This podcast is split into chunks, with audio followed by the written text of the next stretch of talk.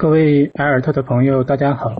谢谢你们花时间来听。呃，我是白雨吉，我选的题目是儿童权利是好坏父母的分界。呃，之所以选这个题目，是因为一则新闻，就是最近我看到被称为恶魔的杨永信仍然在大量的招收儿童，呃，而且人满为患。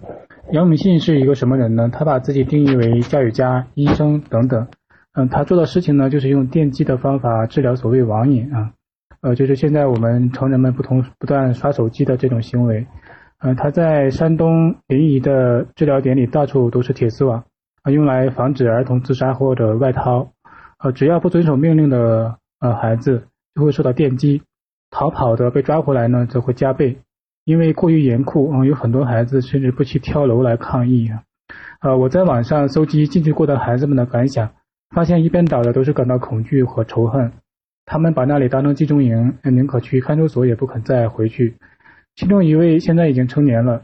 他有一次在宾馆里看到电视中对杨永信的采访，怒不可遏啊，脑子里一片空白。后来才发现自己不知道什么时候已经冲过去把宾馆的电视，嗯，砸到了不能再烂的地步。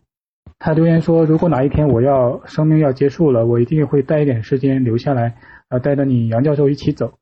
嗯，这个很多孩子的网瘾后来确实没有出出现。嗯，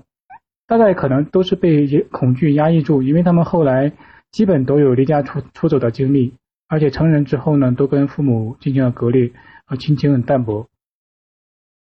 嗯，这么多年在我们这里呢，类似的事情层出不穷，从来没有断绝过。呃，很多父母为了子女治疗网瘾啊、多动症啊、自闭症啊等等，呃，不惜把自己的子女送入各种类似的场所，呃。每年我们都能听见有幼儿在里面死亡的消息。杨永信这个在零九年其实就已经被央视曝光了，而且曝光过不止一次，呃，引起整个社会大量讨论。从此他销声匿迹了。我一直以为他不再办了，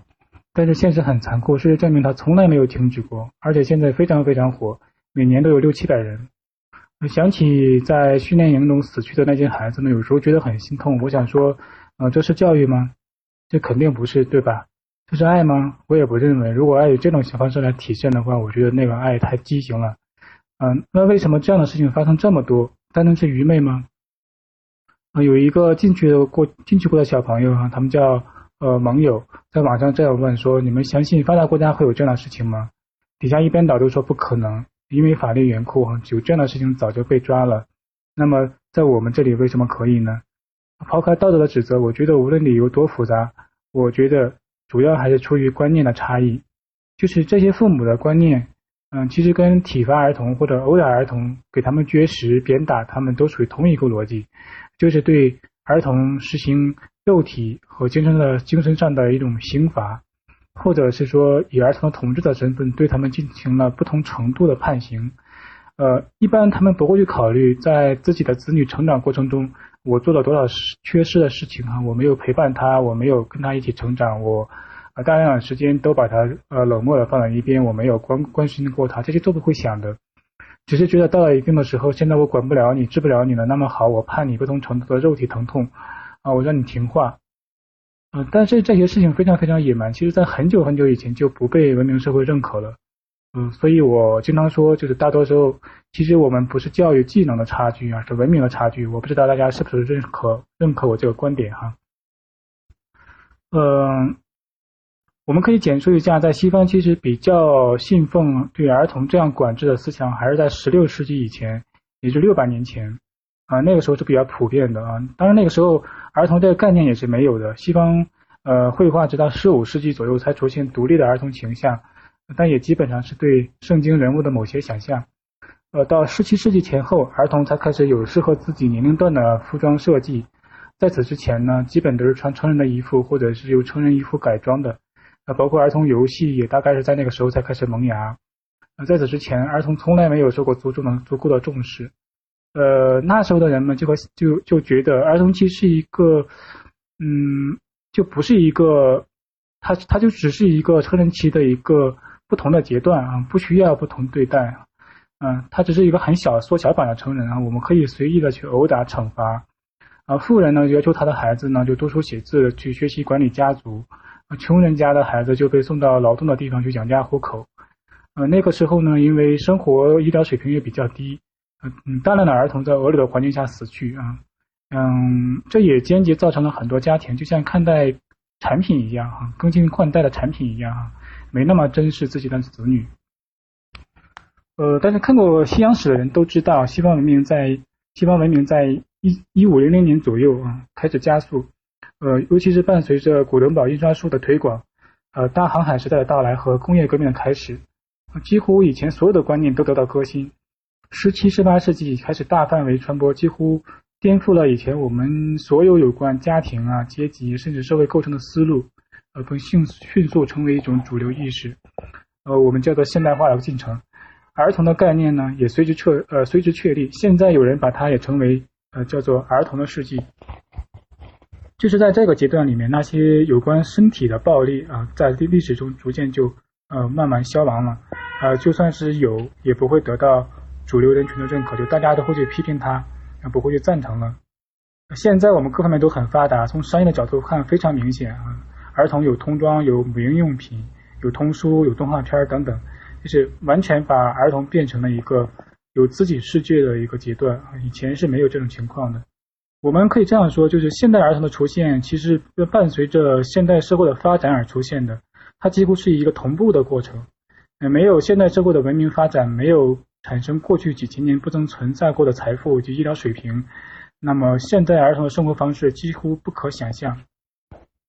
嗯，所以我们要不断的去追问，就是什么是呃现代社会？呃，它的根本标志是什么？呃，为什么我们要在现代社会里面去啊教育自己的儿童成长啊，让他适应未来的社会？呃，我个人认为。进入社会的根本标志是，现代社会的根本标志是人的权利的概念的发展，或者人本身意识的觉醒。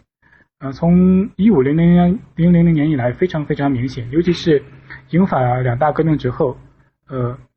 它特别特别的鲜明，成为与以往其他世纪最核心的不同的地方。我们现在的法律概念，我们现在行动哲学基础、人际交往、财产保全啊等等等等啊，不管中西方都是以此为基础。呃，我们这些成人呢，在日常生活中也不断享受过这个现代权利的好处哈。比如说，你作为纳税人会如何？呃，你作为呃自己有享有什么样的人的权利啊？你会在什么时候保不断保障自己的这种权利，去跟嗯政府啊或其他地方去争执？这个以前是不可想象的。嗯，那么反过来，我我这样问，那么儿童呢？儿童有没有权利呢？嗯，我们很多父母可能从来没有考虑过这个问题哈，所以他只是。把儿童当成自己的一个私有物哈，所以我觉得这是一个关键的差异。呃，这种思维呢，其实仍然停留在六百年前。一方面，他认为儿童是自己的私有物，从没从来没有把它当成自己的，就跟自己一样的一个人类啊，从人的那个意义上来确定对待儿童的方式。呃，另一方面呢，他把儿童仍然当成缩小版的成人，就是这些儿童的发展呢，他将来的成长呢，都是我划定好的，他一定要像某某个成人，嗯，他的那个那种样子。他的规则呢？他的世界呢？也要遵循我成人的规则，嗯，这样这样呢，这样呢，嗯，有更有有利于我做父母的对儿童的管管制，但是呢，也造成了他更多无限的可能被压抑住了，压抑住了。其实未来是不断变化的，他未必跟你一样，或者遵循你的期望，他就一定活得很好啊。呃，根据历史呢，也许我们唯一可以确定并抱有希望的就是，呃，儿童他将来。一定会或者绝对会生活在一个更加文明的社会啊，就比我们现在更加文明的一个社会，嗯，这是历史发展的一个趋势趋势，这个我们可能可以确定。所以我觉得，如果想要教育好自己的子女呢，第一个底线就是，呃，如何如何呃让儿童和自己呃都成为一个现代社会的文明社会的人，他他是应该是什么样子的？呃，应该让儿童从小就知道文明社会的规则，嗯，以及对人本身尊严的重视，嗯嗯。我想了这个题目，就儿童权利才是好坏父母的分界，也是这个目的。我我非常相信，啊，那些重视儿童权利的人，根本不可能犯把自己呃犯那种把子女送入集中营啊那样的错误，他也绝不可能把自己的子女放置到非常非常危险的境啊环境中去。当然这个问题很大，我想的也很纠结啊。下面就谈一点，当做抛砖引玉啊。首先说那些愿意把啊子女送入。虎口的父母呢？第一个问题，其实他认为儿童是自己的私有物或者私有财产啊，没有把他当成和自己一样的人类啊。呃，这个怎么理解？呃，我想这可能有个争议，就是儿童算不算人啊？或者说儿童从什么时候才开始算人，呃，享有人的权利呢？呃，我小时候曾经看过黄宏老师的抗日电影啊，其中有一个片段，就是有个村民他由于疏忽呢，在抽屉的时候把孩子落在屋里了，他很着急的喊，就说还有人，还有人没走呢。黄宏老师就问什么人？啊，村民就说啊，我孩子还不到三岁。他说黄宏急了，就说三岁不算人啊。底下的人就开始笑。呃，我理解，其实，在国呃国内的概念里面呢，三岁的婴儿其实他也应该算啊成人看待的，啊，否则他。呃，看成人看待的哈，否则他不会笑，对不对？那么再往前推，啊，怀孕一个月的胚胎算不算呢？嗯，电影《唐山大地震》里有一个情节叫，呃，就是张静初扮演的女学生和陆毅扮演的研究生谈恋爱，呃，意外怀孕，呃，张静初就执意要退学把孩子生下来，而陆毅就认为应该做流产，因为，嗯，还有一年就毕业了，嗯，不值得。张静初当时说的是，是你不懂，呃，我经历过大地震，你不知道什么是生命。因为我也经历过大地震，所以当时非常非常认同这句话。我我个人非常反对堕胎，啊，就是认为从有生命的那一刻起，他应该就是一一个人了。从那个时候开始，他就有了生命的权利啊。嗯，在成人世界里，两个对等的人，我们绝不会去无故泯灭另外一个人的尊严啊。这是现代与中世纪的重要分野。呃，同样，如果我们成人把儿童看作是人的话，那么我们也没有权利啊去剥夺他的尊严和权利。呃，也就是说，我们要蹲下来去看待儿童，嗯，跟他一样，去从他的角度来考虑问题，像我们对待其他成人一样。那么第二个问题就是，如果儿童和成人不一样，那么他们的权利应该如何界定，或者有什么权利？他们肯定跟成人是不一样的，这个权利当然也是不同的。那么这个问题其实也早有共识，就是随着时代的发展，儿童权利基本上已形成一种体系化的一种普世共识。呃，他们拥有哪些权利比较完整的体现是在联合国儿童权利公约上面，里面的条款非常细致，而且我们在上世纪九十年代就是该公约的签约国。呃，由于内容太多，而且我们不在战争环境里，所以我在公约的基础上简单的提炼出了比较大的几项，即儿童应该拥有言论自由、集会和结社自由啊信仰自由、身体权、受教育权和隐私权，这个跟成人比较像。但是它的范围可能不太一样。呃，举例来说，什么是言论自由呢？就是尊重儿童的话和他的思考，在不影响他人尊严或公共秩序的情况下，儿童享有跟成人一样的言论和权利和司法权利。呃，现实一点说呢，就是现在很多父母父母是不太会倾听的。他认为儿童的话就是孩子话，就是好笑幼稚。嗯，他不去考虑这里面的有什么其他的内涵。他经常说的话就是说你闭嘴。呃，我觉得这个很不对。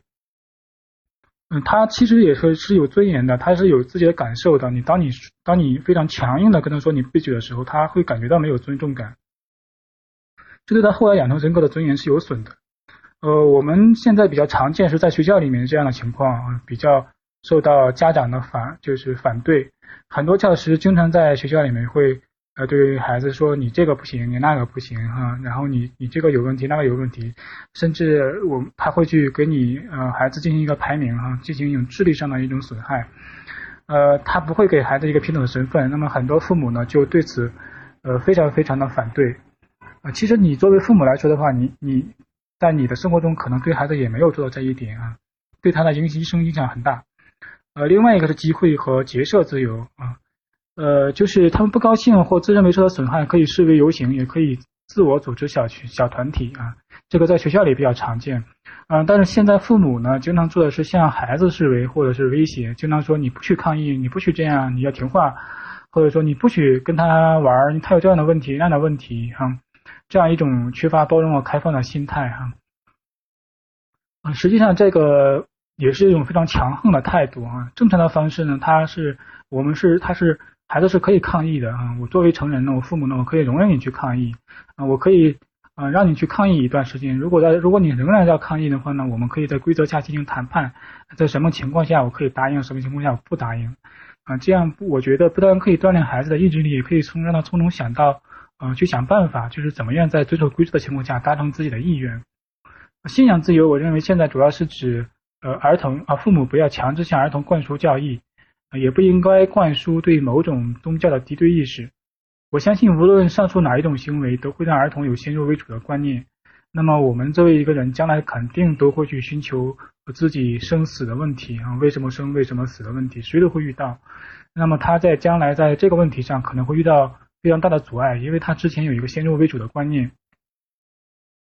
那么他会很迷茫啊，他会造成非常非常大的心理压力。嗯，他是一个非常封闭的状态，我觉得这个是不太好的。呃，身体权就是说，儿童要不受到任何形式的身心摧残、伤害或啊凌辱、忽视或照顾不周、虐待或剥削，包括性侵犯。啊，当然这里有很多是比较极端的情况啊，一般认真一点的父母一般不会有。嗯，最主要的是呃是一些损害尊严的方法，比如说。呃，现实中遇到遇到的问题，可能主要是言语凌辱、精神压力和暴力惩罚，还有刻意忽视啊，这些对孩子的打击会非常大。呃，如今很多父母也认为打孩子是自自己的权利啊，实际上这个比较野蛮，它是肉刑的一种变种啊，是从古时候开始一直延伸到现在的权力管控一种家庭暴力啊。啊，他的他的逻辑啊，最大的他的逻辑顺延下来就是送孩子去啊杨永信老师这样的集中营啊，都是一样的。受教育权比较复杂，它涉及到政府啊与国家和个人以及家庭之间的关系和界限，这个就不讲了。最主要是再主要的就是隐私权，在大陆做的也不够。我们看到很多儿童的照片和信息被随意挂在网上，啊，学校的墙壁上、企业的宣传上，啊，这都对这都对儿童构成了侵犯，而且实际上对他人身安全也有威胁。在我看来，我们应该像保护自己的密码一样保护儿童的隐私，哈。嗯，在具体的条款呢，大家可以去看那个公约，很长，它对权利的划定和保护内容非常齐全。我们政府签了这个这公约比较早，但是很遗憾的是呢，在父母的群体里面，很少很多人都不知道这个，呃，有些知道的呢，也不太愿意实行，因为这个不是一个强制性的法律啊，它呃实行起来也比较复杂，最简单的方法就是打骂，打骂比较好，也比较快啊。所以很多父母宁可选择比较切实又野蛮的方式，啊，我觉得这个其实在长远来看是得不偿失的。呃，接下来说就是我为什么把重视儿童的权利视为好坏父母的分际，而且不愿几分的来讲啊，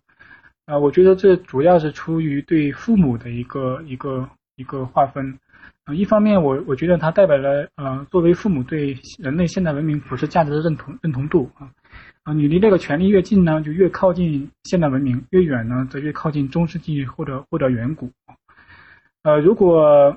有些父母把儿童还看成第一阶段的生物，哈，他比自己不一样的生物啊，或者认为他有不同的政治属性，是被统治者啊，那么他使用的野手段呢，很可能非常非常野蛮。嗯，我觉得这样这这样的家长呢，还不具备呃做一个现代父母的资格。呃，他也不可能培养出一个呃适应现代社会的儿童啊，或者是说，呃，将来这个儿童在现代社会的生存会比较困，会比较痛苦。呃，另外一个原因就是跟父母对子女的期望有关。我们生活在现代社会呢，我们的子女将来也必须要面对现在的一切。呃。他不一定不可能只会停留在嗯生活的地方，或者是说在大陆，或者是在哪一个地方，他可能会在全球任何地方都可能会去生活哈。他呢就是一我们可能对他的最大期望就是做一个现代的文明的中国人啊。那么尊重儿童权利是他将来进入现代社会的根基。嗯，通俗来讲呢，我觉得一般父母都会。子女有几个基本的期望，我个人总结为三点：一个就是在生存上是能人，在法律上呢是好人啊，在一个尘世之中呢应该是一个幸福的人。呃，总体来说，它可以对应三个不同的阶段啊，一个是自然性质的人，社群人类和人格体。呃，可能子女为何出生、怎么出生，我们没有办法把控啊。进入人类社群，我们影响也很有限。呃，最大的我们影响是，呃，父母对子女影响最大的是第三点，就是人格体的形成啊，也就或者说对他将来拥有呃判断力、理解力、观察力、记忆力、呃想象力这些能力的呃影响比较大啊，他最后能不能形成一个独立完整的人格，能够在任何情况下自主生存，然后有效运用自己学到能力，并且能够有幸福的可能性，嗯，这个是。最重要的一点是父母对他影响最重要的一点，嗯，嗯，很显然，一个没有独立人格的人士是很难做到这一点的啊，他也不太可能会去有目的的锻炼自己的各项能力，因为他对呃现实的幸福不抱希望。嗯，我们现在要保护儿童权利，其目的呢，恰恰就在于这一，这就在于这里，就是希望他从小就有最大的可能去形成一个独立的、自由的、完整的人格体，从小呢就能够感受到人性尊严。能够保持活泼的心灵和乐观的心态，能够与人平等的对话和交流，呃，并能够忍受一些必要的挫折，同时他还能够存有一些创造改变不利环境的能力啊。这样呢，就是说从从从小就这样呢，那么他以后呢，呃，是自然而然会形成成为一个这样一个人，或者说我呃，儿童权利是我们对儿童的目标培养有了一个根本性的哲学哲学支撑。我觉得这是一个真正的爱，嗯，我相信也只有父母们能够认识到儿童的哲学权利，就是权利概念，才能够全面去考虑儿童如何才有可能具备一个现代的，嗯，文明社会的人格，嗯，如何是如何告诉他们群体权界，呃，告诉他们什么是真正的尊严，认识到生死的意义，以及现代政治、经济、法律的体系，嗯，才能够在未来良好的生存，嗯。这一切都可能会决定儿童在未来的分野。现在我们很多父母呢，都认为原生家庭毁掉了自己某些生活的能力和愿景。其实，各位可以反思一下，其实，呃，那些毁掉你的些原生家庭，嗯，主要的问题就是没有保障过你儿童时的权利。你现在所要求的，其实也就是那时所应该拥有的一些权利。呃，很显然。那么现在机会来了，就是对自己的子女的权利保障，其实是是你补救的机会啊。当然这些年我看到的情况并不乐观，在社会和媒体上产生的各种动物爸妈，嗯，利益利益的引领比较大，而且引起了很多人的仿效，其中不乏大学教授这样一些呃高级知识分子。我觉得这是一个很可怕的现象啊，甚至影响了到本民族的未来。呃，因为有句话说，推动摇篮的手推动着世界的未来啊，各位责任重大。嗯，将来如果我们的儿童都是一个为意义而生存的一群孩子和成人的话，啊，我相信对我们本民族未来的影响也不是一个有利的情况。呃，最后我们稍带讲一下，就是现在主流的儿童价值观有什么问题啊？现在对儿童重视前所未有，影响到教育的各个层面。最明显的就是儿童中心论。呃，什么是儿童中心论呢？嗯，他自儿自卢梭的自身教育理论开始，就逐渐成为一种潮流了。就是他一切以儿童作为起点，强调儿童的主动性，反对把教师作为起点啊，重视自由，轻视管控。呃，把儿童的兴趣作为教学的重点，强调儿童创造性、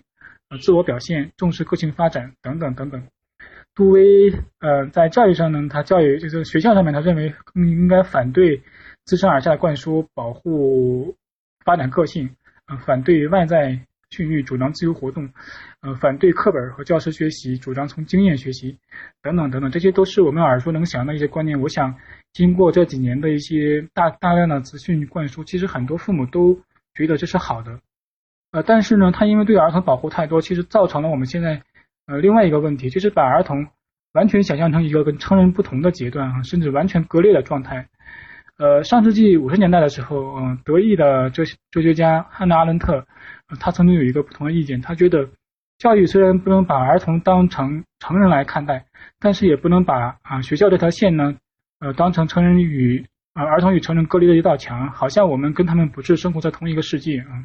好像儿童期就是一个自给自足的人类状态，受自身的法律限制一样。他认为呢，其实，在儿童世界中，或者是在他的同龄同伴中呢。同样有一种公共生活，虽然和我们成人的不一样，但是他对儿童的杀伤力是一样的，嗯，就是很多规则也差不多，嗯，但是目前呢，学校和成人给给儿童的是一个虚假的现实啊，就是我们觉得他是象牙塔，我们觉得他是孩子的话，我们觉得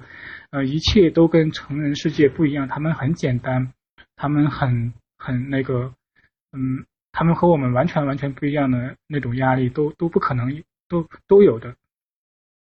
啊，但是这个可能并不是一个真正的现实情况啊。但目前来说，仍然是一个非常尖锐的冲突，就是对于儿童，嗯，如何进入这个世界啊，怎么看待这个世界，以及什么时候进入这个世界，呃，现在还缺乏一个明确的界限。呃，蔡朝阳老师做出的选择是温和的保护儿童的不知情权不知情权，就是说啊，有些东西呢我们可以告诉他，有些东西我们不不告诉他啊，保护他们的这种嗯，就是对自由世界的一种想象。但我可能要看情况，因为我觉得每个儿童都有他的特殊性，我觉得。最终还是希望能给他们一种能力，就是可以慢慢的理性的去自我选择，能够承受住啊将来真的和自己想象不同那种压力。经常会讲到一个叫做“温和的保护孩子的不知情权”这样的一个说法，嗯，讲了很多次，以至于成为了我的一个标签一样的一个东西。但事实上呢，我没有一个专门的理论性的文章去阐释这个句子。虽然写过一些文章，但都是比较的描述性的，主要是讲我跟我们家孩子一起成长的过程当中，我都做过一些什么。嗯，今天呢，嗯，居然白羽吉兄提起了这个话题，那么我也稍微来解释一下啊，就是什么叫温和的保护孩子的不知情权。嗯，既然是保护，所以呢，首先第一点啊，这意味着对孩子们的童年的一个保护。嗯，这句话就第一个层面，它是相对于就是嗯体制内的教育而言的。嗯，从我们都知道，从幼儿园教育乃至高中这样的一个十二年以上的那个基础教育阶段啊，那么我们这个体制内教育里面，嗯，最严重的两个问题是一个是嗯，整个教育系统它都在扶持呃。或者说，在培养一种对权威的绝对服从，呃，这是一嗯，这个基础教育的一个很大的问题。第二个问题就是它的评价考试评价方式，呃，也是对唯一答案的绝对服从。那么，这样两个嗯两个东西呢，会导致我们的孩子嗯将来就变成一个服从的孩子。嗯，所以呢，就是嗯，我希望能够从他的幼年、童年、少年这个时代开始呢，就是能够保护好他，呃，那种天真的好奇啊，嗯，让他们认识到就是多元、参差多态啊，乃是幸福的本源。这是第一点，就是嗯，温和的保护孩子的不知情权。首先，它意味着一种自我的防御。那么第二点呢？这句话其实呃还意味着一个问题，就是温和的保护孩子的不知情权，这是基于我们对孩子的不同阶段的认知的一种理解。就是孩子在他成长过程当中，相差半岁一岁，他的认知能力是呃发展是非常快的啊。呃，五岁跟六岁，他的大脑发育就非常快；七岁到六岁，他又有一个质的飞跃。所以呢，所谓温和的保护孩子的不知情权，它也不是嗯一以贯之的。嗯，我的看法是，当孩子的理解力到了什么程度，那么我们就要跟他说相应的话，嗯，就跟他采取相应的对话的方式，说什么、怎么说啊，都是需要我们针对这一认知阶段的理解，嗯。去去说的，去跟他们对话的。最重要的一点呢，这里我要反对一个，就是中国的家长大多都希望孩子不输在起跑线上，对不对？所以经常会拔苗助长。那么我的这个话的意思就是说，呃，保护孩子的不知情权，就是要，嗯，认识孩子当前的这个阶段的认知的基本的特质，从而不拔苗助长。这是第二点，第三点，温和的保护孩子的不知情权，有很多人会误解，就是把孩子放在一个真空的环境里面，无菌的，对不对？变成一个温室里的花朵啊，其实完全不是这样的。因为温和的保护孩子的不知情权，前提是要坚决的捍卫孩子的知情权。当他们对某些话题感兴趣的时候，当他们产生了某一个兴趣点的时候，就尽就尽量坚决的去跟他们讨论这个这个话题，呃，不要有所忌讳，没有什么好忌讳的。比如说，他们对自己的身体感兴趣的时候，就跟他们去谈论他们的身体，当然也是以他们能够接受的方式去谈论。这些是小问题啊，小问题就是身体啊、日常生活啊、呃小朋友一起相处的那些麻烦啊之类的，都坚决的跟他们去讨论。大问题也可以讨论，比如生与死啊、啊哲学啊、社会政治啊。美国大选啊，战争和平啊，这种只要他们感兴趣，就跟他们去谈。当然不是说教啊，而是以一种比较能够啊能够被孩子们所接受的方式去谈。这就叫坚决捍卫孩子的不知情权。千万不要认为我们是在培养温室里的花朵，恰恰相反啊，我们是在一定的年龄段就跟他们谈论相相应的事物。给予他们相应的教育啊，这个这个这个阶段我们会分得很清。第四点，第四点啊，嗯，就是我们要培养的这个孩子到底是一个怎么样的人呢？我们不要培养天才啊，嗯，其实绝大多数孩子都是一样的，他的智力情况、他的大脑发育情况其实都是差不多的。所以，我们这个教育、家庭的教育也好，学校的教育也好，最重要的是。让这个孩子啊，拥有常识，是一个正常的人类，对吧？这是最最重要的一个东西。嗯，什么叫正常的人类呢？就是那喜怒哀乐跟我们是一样的，对吧？呃，也会有小问题、小缺点，对吧？啊，但是里面有一个非常重要的东西，就是要拥有一定的基本的理性，拥有一定的基本的理性。就是现在谈了很多的那种审辩式思维啊，这种啊，要有。要有，那么就看你怎么去在日常生活当中怎么跟他去沟通，怎么跟他去交流，怎么怎么让他学会啊收集信息，从不同的层面去理解这个事情，对吧？这种能力都是需要我们在嗯日常生活当中去去嗯培养、去教育啊，这是第四点，最重要的一点啊。第五点，那么。我们要在他的幼年、童年、少年乃至青年的时代，为他的一生做好准备。那么，这个一生做好准备呢？其实，嗯，我们没有办法为他做好准备。我们不知道未来这个社会、未来这个时代是怎么变化的，对不对？呃，新的科技、新的思想，它将怎样颠覆性的重构我们的社会，我们都是没有办法预料的。那么，我们怎么办呢？我们就是要从小。呵护他与生俱来的好奇心，永远拥有那种探究的能力，这是我对教育最核心的理解。也就是说，固态的知识